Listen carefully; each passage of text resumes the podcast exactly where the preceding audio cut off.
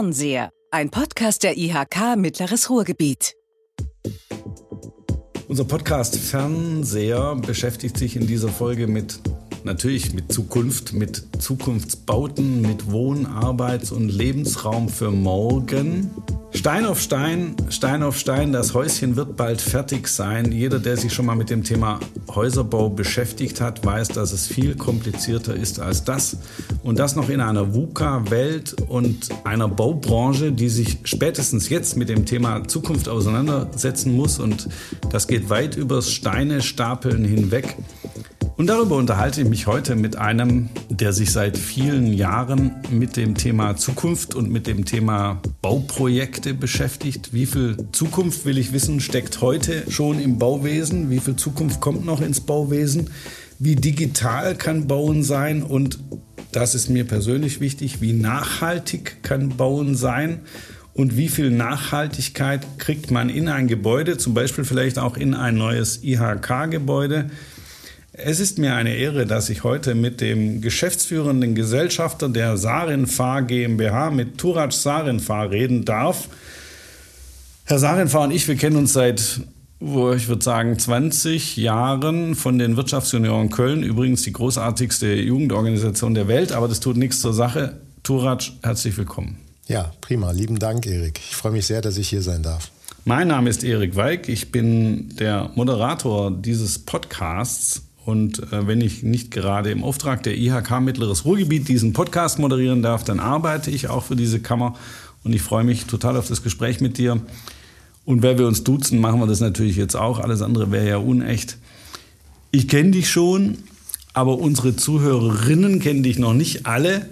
Äh, man glaubt es kaum, aber dieser Podcast wird gehört in Holland, in Spanien, in Frankreich, in China. Und deshalb stell dich doch bitte mal kurz vor, erzähl ein bisschen was über dich und natürlich vor allem über die Sarenfahr GmbH. Was macht ihr eigentlich so?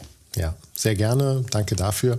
Ja, mein Name, den hast du gerade schon genannt, Turak Sarinfar. Ich bin 49 Jahre alt, Bauingenieur von Hause aus, komme gebürtig aus Dortmund, unweit von hier und äh, Bochum. Turak Sarinfar ist ja auch so ein typischer Dortmunder ja, Name. Absolut. Ja. Ganz viele äh, Sarinfars leben in Deutschland und in Dortmund.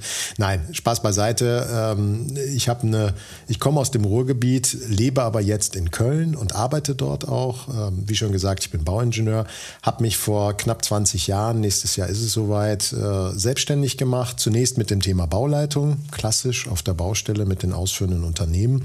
Und dann haben wir uns immer weiter nach vorne mit der, mit der Unternehmung äh, in die Wertschöpfungskette der Immobilien gearbeitet. Projektsteuerung, da begleiten wir öffentliche, aber auch private Bauherren bei ihren Bauprojekten quasi als externe Bauabteilung. Und ja, und dann sind wir noch weiter nach vorne in die Wertschöpfungskette gegangen, in die Projektentwicklung und in die Beratung. Und da ist es sehr, sehr wichtig, sich mit der Zukunft zu beschäftigen, weil da fragen einem die Bauherren, sag mal, wenn ich jetzt bauen würde, ich muss Planungszeit, Bauzeit ähm, einkalkulieren, dann sind wir in drei bis fünf Jahren weiter. Wie ist es denn dann, wenn ich meine Immobilie habe?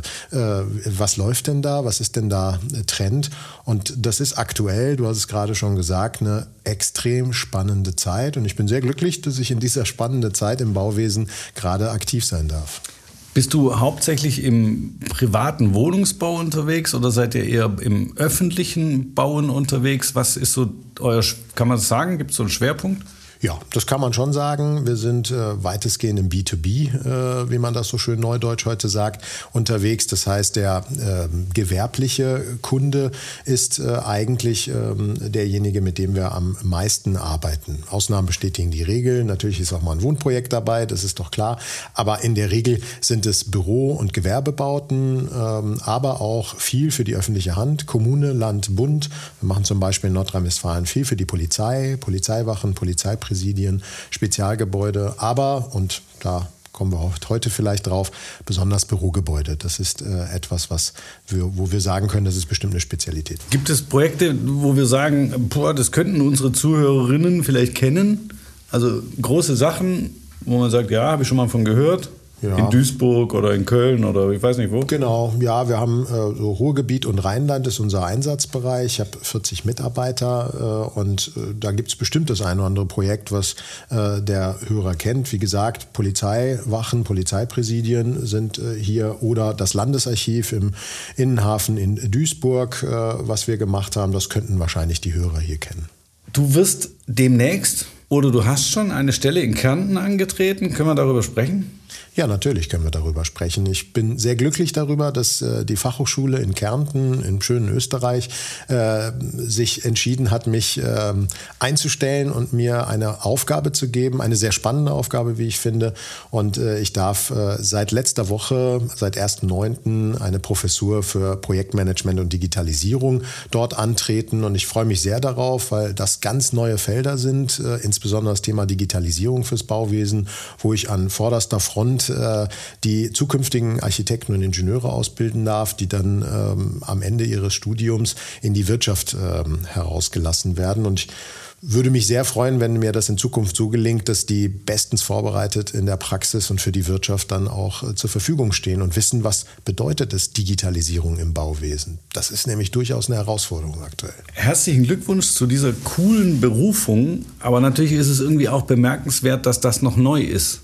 Ja. Also so ein Lehrstuhl für Projektmanagement und Digitalisierung im Bauwesen müsste man sich ja fragen, warum gibt es den nicht schon seit 20 Jahren? Hinkt das Bauwesen hinterher?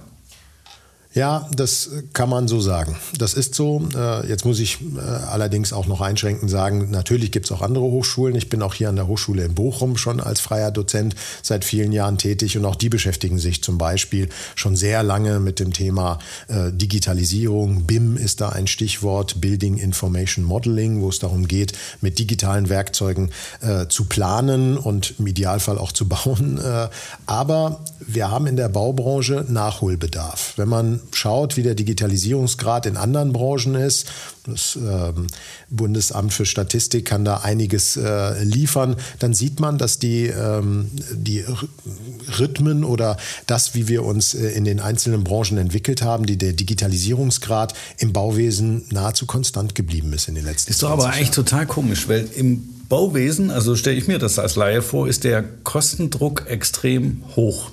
Also es geht ja, bei den meisten Bauprojekten gibt es mehrere Anbieter und es geht am Ende tatsächlich oft auch um die Frage, welches, welche, welches Angebot ist das wirtschaftlichere. Das und deshalb wundert es mich, dass Digitalisierung bei euch hinterherhinkt. Das ist doch eigentlich komisch. Ja, das Woran stimmt. Das? Wenn man das genau, äh, wenn man genauer hinschaut, dann ist es tatsächlich ein Wunder, dass das so ist, weil das Thema des 3D-Plans ist eigentlich schon ein alter Hut. 20 Jahre. Ich habe vor äh, ein bisschen mehr als 20 Jahren die Hochschule abgeschlossen. Wir mussten auch CAD lernen, das war so. Allerdings war die Anwendung noch nicht so äh, verbreitet. Und ähm, naja, die Seniorität im Bauwesen zählt immer noch mehr. Und da muss man auch sagen, gab es viele äh, Menschen im Bauwesen, angefangen mit den Architekten über die Ingenieure, aber auch die Bauunternehmer, die klassisch geprägt sind. Wir sind ja eine der klassischsten Branchen, die es gibt. Ich will nicht sagen die älteste Branche. Weil es euch so lange gibt schon, ist das auch genau, vielleicht ja, ein Grund. Man kann Und ja so ein typischer großer Architekt, der ist eben alt und arbeitet mit alten Instrumenten. Ja. Ist es das? Das ist ein Stück, äh, ein, ein Teil der Argumentationskette. Man muss dazu sagen, wir sind ja im Prototypenbau im Bauwesen. Ne? Wir gehen selten in Serie, anders als ein Automobil in der Automobilbranche, wo man einen Entwurf macht, auch an ein Automobil entwickelt und dann äh, Opel ne, war ja zuletzt hier der große Player in Bochum. Wenn die ein Automobil, eine neue, äh, ein neues Modell entwickelt haben, dann haben sie daran äh, gearbeitet, geforscht, designt und dann ist das in Serie gegangen ja. und haben dann mehrfach daran verdient. Aber es haben sie in der Regel gleich gebaut, wenn man mal von ein paar Ausstattungsmerkmalen absieht. Ja. Bauwesen ist das nicht so. Wir machen Fast jedes immer Unikate. Mal, ja. genau, Unikatbau, Prototypenbau kann man mm. sehen, wie man will. Und dann auch noch nicht immer dieselben Designer und dieselben Bauunternehmen, wie es zum Beispiel bei einem Automobilhersteller ist. Da ja, ist so dieselbe Designabteilung. Ja. Die lernt auch, ne? die gibt sich Feedback und sagt, okay, was haben wir bei dem einen Modell gemacht, beim nächsten machen wir das anders. Und wir haben immer wieder neue Teams ich will mich nicht beklagen, das ist der Grund, warum Projektmanagement äh, dringend notwendig ist, weil es immer darum geht, neue Teams zu formen, die sich dann in einem Projekt, also auf Zeit, zusammentun, um eine Immobilie zu errichten. Und dieser Prozess ist vom Grunde her immer derselbe, aber immer unterschiedliche Beteiligte. Architekt, Ingenieure, Fachingenieure, Bauherr, Kommune, die das genehmigen muss, die Bauaufsicht, äh, aber auch Politik, die möglicherweise bei öffentlichen Projekten auch ja, eine Rolle spielt. Das heißt, es gibt keine eingespielten Teams, die sich Nein. immer weiter verbessern und die ihren Prozess immer weiter optimieren und auch weiter digitalisieren, sondern die finden sich jedes Mal neu zusammen, die Player. Genau. Das also ist natürlich, natürlich spezifisch, stimmt. Es, es gibt natürlich Bau Unternehmen, Bauträger, äh, die das erkannt haben und gesagt haben, wir machen das nicht. Wir haben ein Team, ein Planungsteam, wir haben äh, geübte Baupartnerschaften mit äh, Handwerkern und die pflegen wir und da entwickeln wir Systeme. Da gibt es auch Anbieter hier in Nordrhein-Westfalen und die haben das perfektioniert. Die bieten dann Systembauten an, ja. Modulbauten, kann man jetzt sagen, wie man will. Aber das Gros der Projekte ist leider immer sehr individuell und Prototypen. Äh, weißt du, dass aufgebaut. der größte Modulbau Europas gerade in Bochum gebaut wird? Nein, das wusste ich nicht. Total interessant. Es geht um Studentenwohnen an der Universitätsstraße. Ah, prima schräg gegenüber vom neuen Vonovia-Gebäude, was übrigens auch in Modulbauweise erstellt wurde, ja. entsteht jetzt das größte Studentenwohnheim in Modulbauweise Europas. Also es scheint ein Trend zu sein. Das überrascht gar nicht. Womit ich zur Frage komme, was sind Trends im Bauwesen? Also wenn ihr schon hinterher seid, muss es ja trotzdem Trends geben. Ja. Du hast gerade BIM gesagt. Genau. Also vielleicht, um da nochmal, äh, bevor ich die Frage so beantworten kann, nochmal einmal einen Schritt zurückzugehen. Wenn wir im Prototypenbau unterwegs sind dann und immer neue Teams zusammenkommen, dann entsteht einfach ähm, ja, eine Kostenstruktur. Und die ist leider in den, oder die ist durch viele Entwicklungen der letzten Jahre, ähm, ist die explodiert diese Struktur. Da muss man ja. sagen, dass ähm, ich habe abgeschlossen. Da gab es viele mittelständische Unternehmen in Dortmund, Bochum,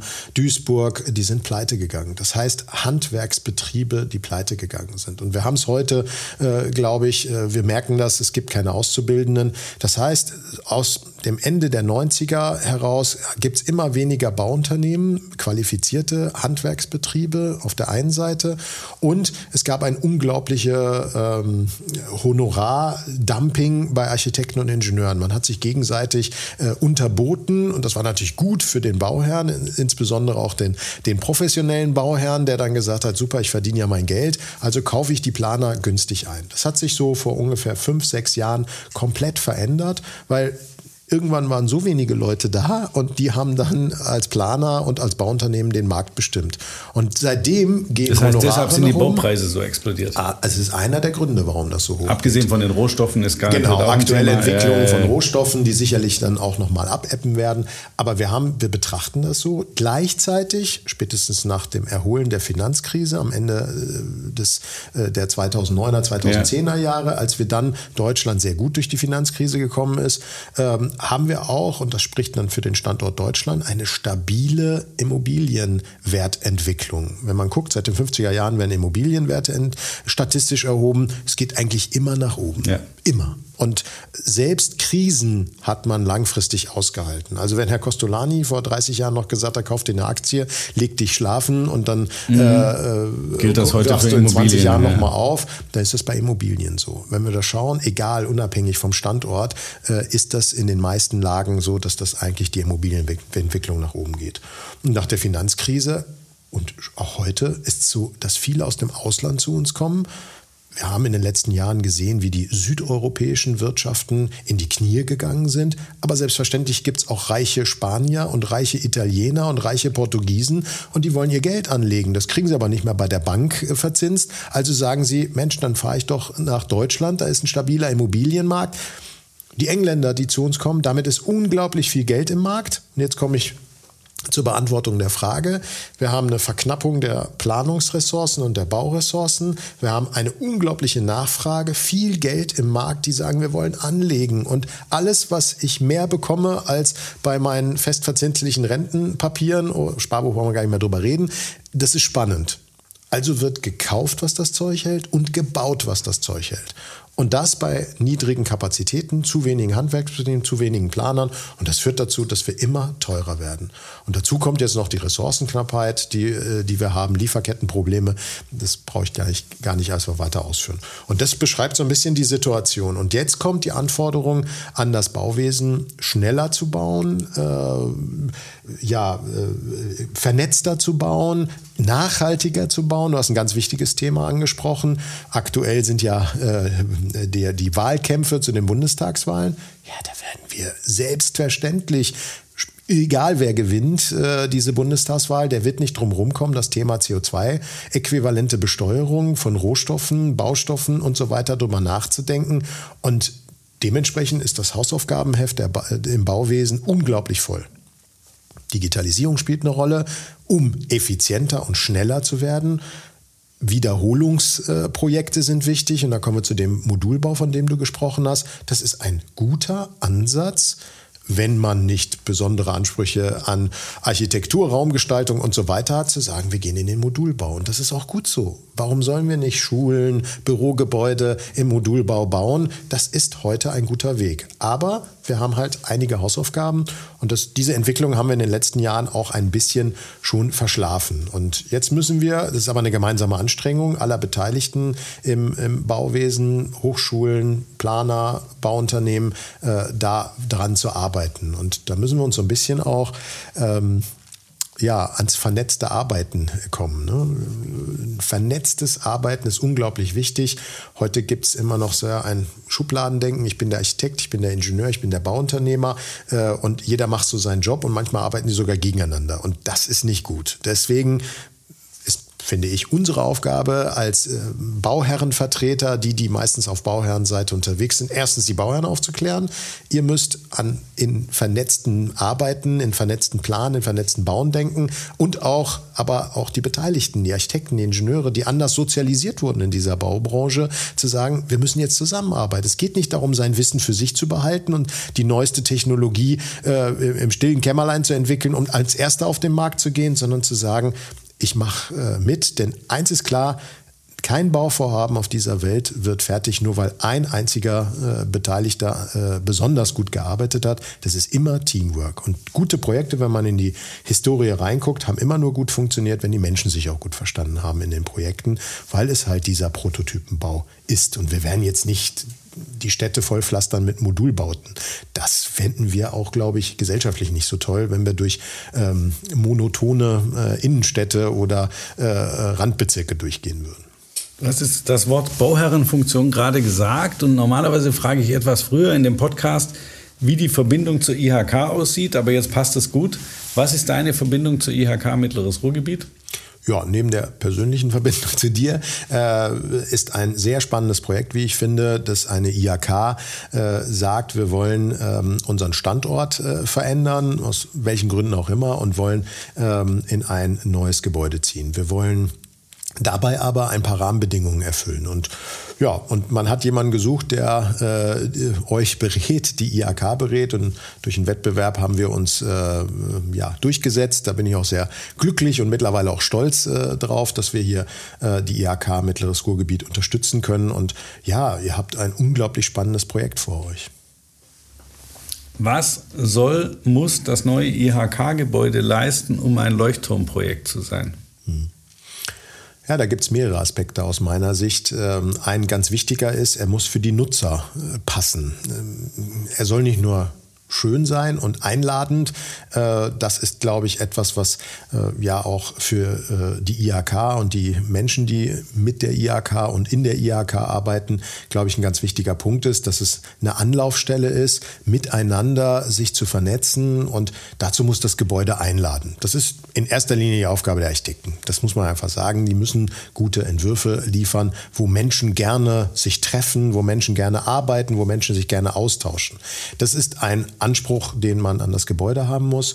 Und dann kommen ein paar ganz technische Ansprüche äh, dazu, wie ich finde, nämlich nachhaltig auch zu sein. Ich finde, die IAK hat sich da ein tolles Ziel auf die Fahnen geschrieben, nämlich zu sagen, wir wollen nicht nur einfach ein Gebäude bauen, sondern wir wollen es auch nachhaltig bauen, weil wir eine Verantwortung haben. Wir wollen das nachhaltigste Kammergebäude der Welt bauen. Das ist das Ziel. Perfekt. Ich hätte es nicht besser sagen können.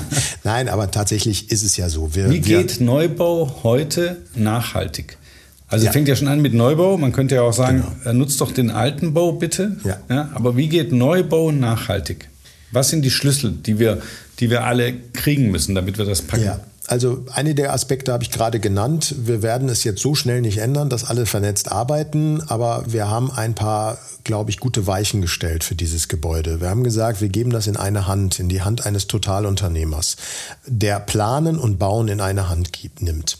Damit ist schon mal, wie beim Automobilbauer, gewährleistet, dass alle Abteilungen, ich sage das jetzt mal so, Planungsabteilung, Haustechnikabteilung und so weiter zusammenarbeiten und zusammendenken. Der Auftraggeber, der Bauherr, die IHK Mittleres Ruhrgebiet, legt den Maßstab fest. Das nachhaltigste Gebäude, äh, was wir hier bauen wollen. Und damit ist klar, in, der, in dem Wettbewerb, der uns jetzt bevorsteht, in diesem Totalunternehmerverfahren, äh, die IHK Mittleres Ruhrgebiet schreibt ja öffentlich aus, dass wir das in eine Art Bibel reingeschrieben haben. Ich nenne das mal so, äh, die funktionale Leistungsbeschreibung, wo reingeschrieben wird, das sind die Ziele, die die IHK erreichen äh, will.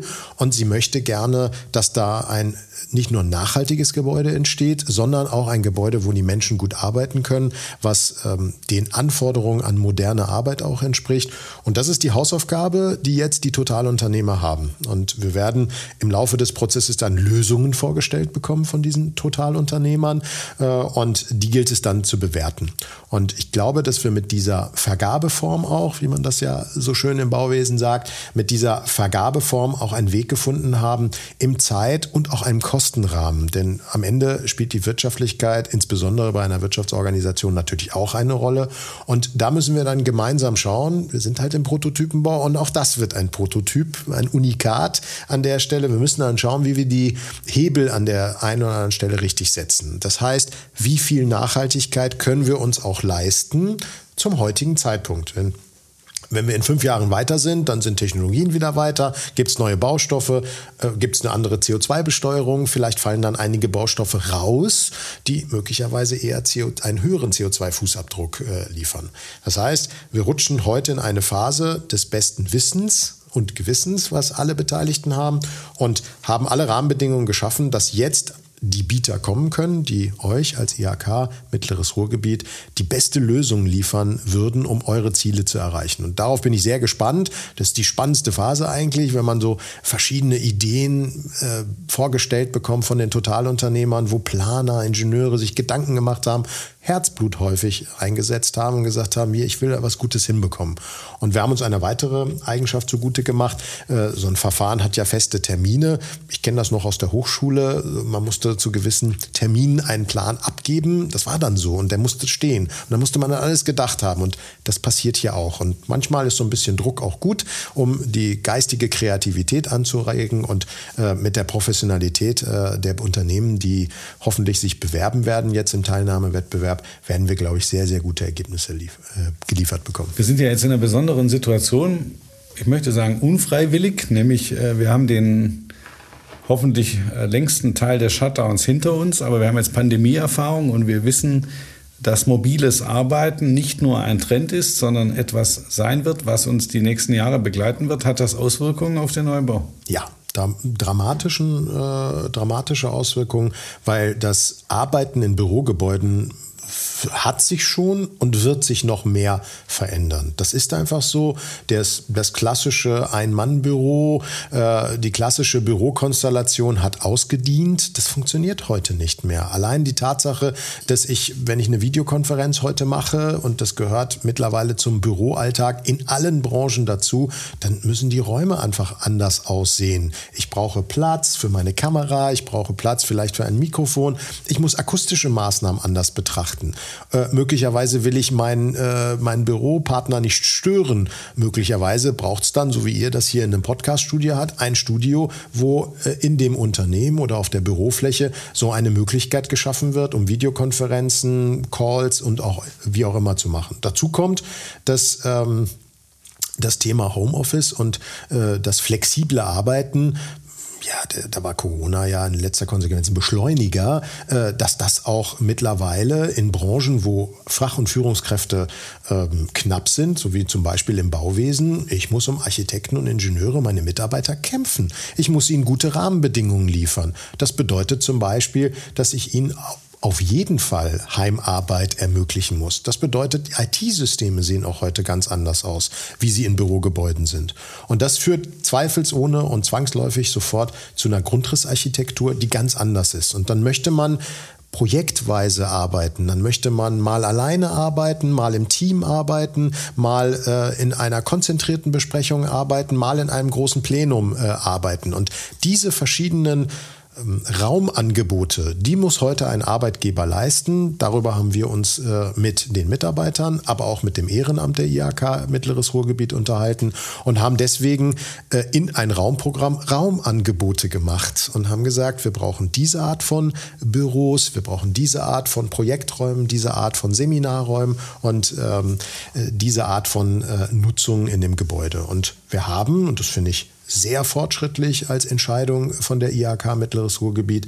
Wir haben nicht für jeden Mitarbeiter den Standardarbeitsplatz eingerichtet und gesagt, so 70 Mitarbeiter, 70 Arbeitsplätze, sondern wir sind hingegangen und haben gesagt, das wird in den seltensten Fällen in Zukunft mehr vorkommen, dass alle 70 an einem Platz sitzen. Selbstverständlich wird es Menschen geben, die an einer Stelle auch von morgens bis abends sitzen werden. Ich denke jetzt einfach mal laut die Buchhaltung. Aber warum soll ich nicht in Zukunft auch von zu Hause die Buchhaltung machen? Also herkömmliche Gedankenmodelle müssen sich in die Zukunft ganz anders transformieren. Und da finde ich es sehr mutig zu sagen, wir bauen nicht 70 Arbeitsplätze und dann stehen vielleicht einige leer, sondern wir bauen einfach mal die Hälfte. 35. Und das sind die Arbeitsplätze, die wir schaffen. Ansonsten, wir nehmen aber diese Fläche, ist nicht so, dass man jetzt weniger Fläche hat, sondern wir nehmen die Fläche und bieten lieber mehr ein Arbeitsangebot, wo man kreativ, aber auch vielleicht konzentriert, vielleicht aber auch im Team zusammenarbeiten kann. Und Jetzt kommt aber der Einwand oder die Frage, ja, ist es denn gerade nur eine Modeerscheinung, hat mit der Pandemie zu tun oder ist das ein langfristiger Trend? Also was glaubst du? Glaubst du, das wird so bleiben oder ist das was Vorübergehendes? Ich bin der festen Überzeugung, dass das was äh, Dauerhaftes sein wird, dass wir uns äh, in Zukunft nur noch äh, so miteinander austauschen werden. Und ihr seid ja, äh, das darf ich auch äh, sagen, auch wenn ihr der, mein Lieblingskunde seid, aber nicht der einzige Kunde. Und äh, das ist nicht nur ein Trend bei, eine, bei der IHK Mittleres Ruhrgebiet, bei großen Konzernen, die ihre ganzen Büroflächen umbauen. Ähm, ja, insofern, ich sehe gar kein, gar, das ist kein Trend. Keiner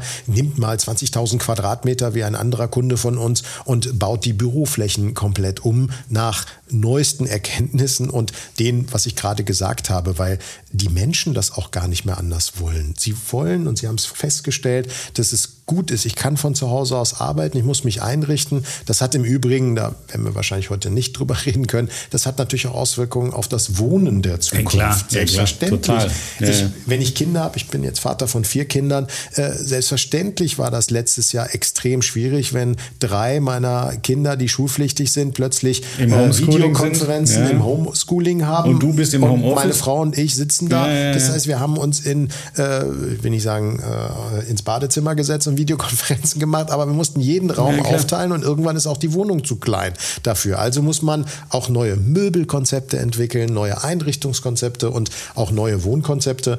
Und insofern, das meinte ich vorhin mit, es ist so spannend gerade im Bauwesen, da passiert total viel und ähm, man weiß eigentlich noch gar nicht, in welche Richtung das alles so geht, aber man erahnt, so wie in diesem Falle, wie sehen die Bürowelten der Zukunft aus. Und da werden wir noch mehr als in Zukunft den Wandel als Standard haben. Wir, da, das finde ich ja auch gut, dass Bürogebäude flexibler sind. Und auch darüber haben wir ja nachgedacht ähm, für das neue Gebäude der IHK, dass wir auch flexibel sind, weil wir wissen nun mal nicht, was in 10, 20 Jahren ist. Aber das Gebäude muss die Flexibilität liefern, dass ihr auch in Zukunft da Anpassungen machen könnt. Und das ist ja auch ein Anspruch, den wir haben. Jetzt haben wir ganz viel Gegenwart gemacht und haben versucht, in die Zukunft zu schauen. Aber jetzt heißt dieser Podcast ja Fernseher, weil wir unbedingt in die Glaskugel gucken wollen. Und jetzt will ich von dir wissen, wie weit wird die IHK mit ihrem Neubauprojekt in einem Jahr sein und was wird State of the Art sein in einem Jahr im Bauwesen? Mhm. Also ein Jahr ist ein ein Zeitraum, der eigentlich viel zu kurz ist, wenn ich das sagen darf, im Bauwesen. Ich habe schon gerade gesagt, wir sind ja eine der ältesten Branchen, die es gibt. Ähm, du vermeidest dauernd zu sagen, das älteste Gewerbe der Welt. ja, tatsächlich. Dann würde ich mal sagen, wir sind das zweitälteste Gewerbe ja. der Welt. Ähm, nein, Spaß beiseite. In einem Jahr wird sich noch nicht so viel dramatisch in der Bauwelt getan haben. Wir sind an vielen Themen am Anfang.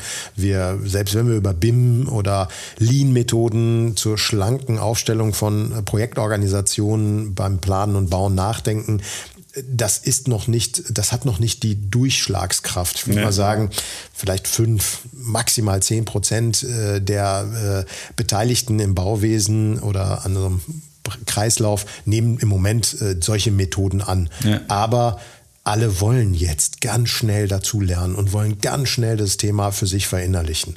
Und äh, insofern ist ein Jahr eigentlich zu kurz. Wenn du mich fragst, was in fünf Jahren ist, ja. dann würde ich mir schon zutrauen zu sagen, in fünf Jahren haben wir digitales Planen und Bauen verstanden und bringen es vielleicht bei 20 Prozent der Bauvorhaben auch erfolgreich schon, äh, setzen wir es um. Wenn es schneller geht, ich tue meinen Teil dazu, trage jetzt dazu bei, dass wir das Ganze schneller hinbekommen. Und wenn du ganz konkret auf äh, euer, unser gemeinsames Projekt und das Gebäude ansprechen, in einem Jahr wissen wir, wer es baut, wann es fertig ist äh, und, und was es kostet. Und was es kostet. Ja, das ist ja ganz besonders wichtig. Okay, ich bin gespannt. Ich glaube, wir müssen uns nochmal unterhalten, irgendwann in den nächsten ein, zwei Jahren, weil dann wird es ja noch viel konkreter und dann wissen wir auch, welche Trends im Bauwesen sich durchgesetzt haben oder durchsetzen werden und welche nicht. Ich fand es total spannend. Ich hoffe, die Zuhörerinnen tun das auch. Ich hoffe, für dich war das Gespräch okay. Es war sehr gut, es hat Spaß gemacht, es war mir schon fast zu kurz, wenn ich das sagen darf. Ja, das hätte noch so viel zu berichten gehabt. Vielleicht machen wir mit dir auch mal so einen XXL-Podcast, aber für heute muss es das sein und ich ja, sage den Zuhörerinnen, äh, wir freuen uns über Feedback. Natürlich am liebsten freuen wir uns über positive Feedbacks, über Likes in den sozialen Medien, aber wir freuen uns auch über Kritik und wir freuen uns über Anregungen, über, hey, was hätte ich gerne noch gewusst, was hat mir gefehlt oder über andere Themen, die wir mal bearbeiten sollen. Äh, wir haben in unserem Businessportal Netzen eine eigene Gruppe für den Podcast. Auch da freuen wir uns über Feedback. Und ansonsten sage ich gerne zu den Zuhörerinnen, lassen Sie uns in Kontakt bleiben.